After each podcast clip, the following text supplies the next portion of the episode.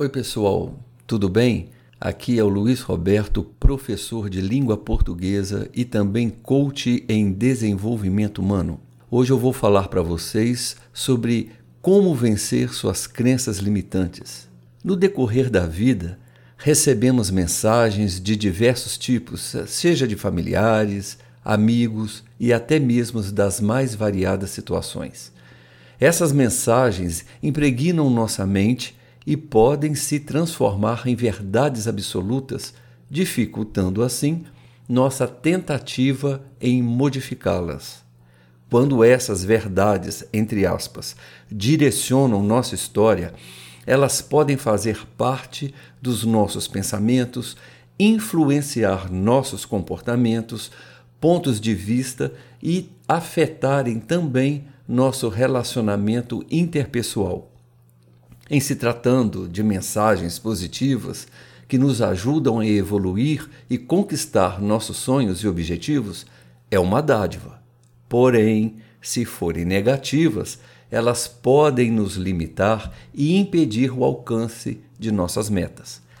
Crenças que nos limitam são os bloqueios mentais, ou seja, o indivíduo acredita piamente em certas verdades como se fossem absolutas quando na realidade são oriundas da própria imaginação e que não correspondem de fato à realidade. Como exemplo, posso citar frases do tipo: Eu não consigo terminar nada, ou Só serei feliz quando o outro mudar. Então, pense nessas possibilidades. É interessante observar e identificar se há em seus pensamentos alguns tipos de crenças que colaboram com sua letargia ou desânimo. Esse tipo de pensamento é fruto das experiências negativas que acumulamos no decorrer da nossa vida. É uma imagem mental criada por ouvirmos comentários de rejeição, repulsa e descrenças advindas dos nossos pais, familiares em geral e até mesmo de amigos quando ainda éramos crianças. Quando os pais dizem a seus filhos que eles são incompetentes, fracos e que não conseguirão cumprir alguma tarefa, provavelmente a autoestima ficará prejudicada, dando lugar à autossabotagem. Quando uma pessoa passa por um relacionamento amoroso infeliz, ela pode ter um trauma que a levará a uma crença limitante sobre o amor e a possibilidade de não acreditar mais em relacionamentos felizes. Diante de todas essas circunstâncias, é necessário ressignificar para que se consiga quebrar os bloqueios que nos limitam.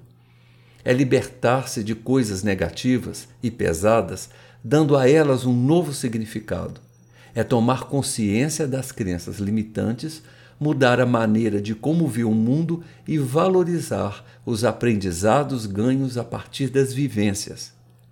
Acredite na força interior que você possui. Para isso, basta ter o poder de decisão. Aprenda a levar a vida de forma leve e saudável. Mesmo que pareça difícil num primeiro momento, tenha a certeza da capacidade humana em dar a volta por cima. Lembre-se que você também possui este poder. Aprenda a extrair dos desafios uma oportunidade de crescimento.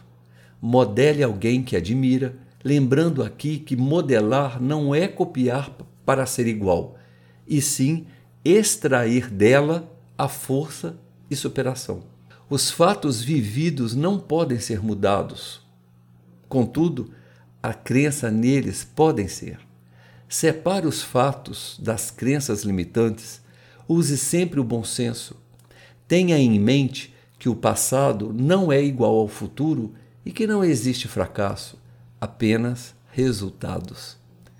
Termino aqui citando Anthony Robbins, que diz: As crenças têm o poder de criar e o poder de destruir. Por fim, amigo, você é o que você acredita. Seja feliz. Um grande abraço e até o próximo podcast.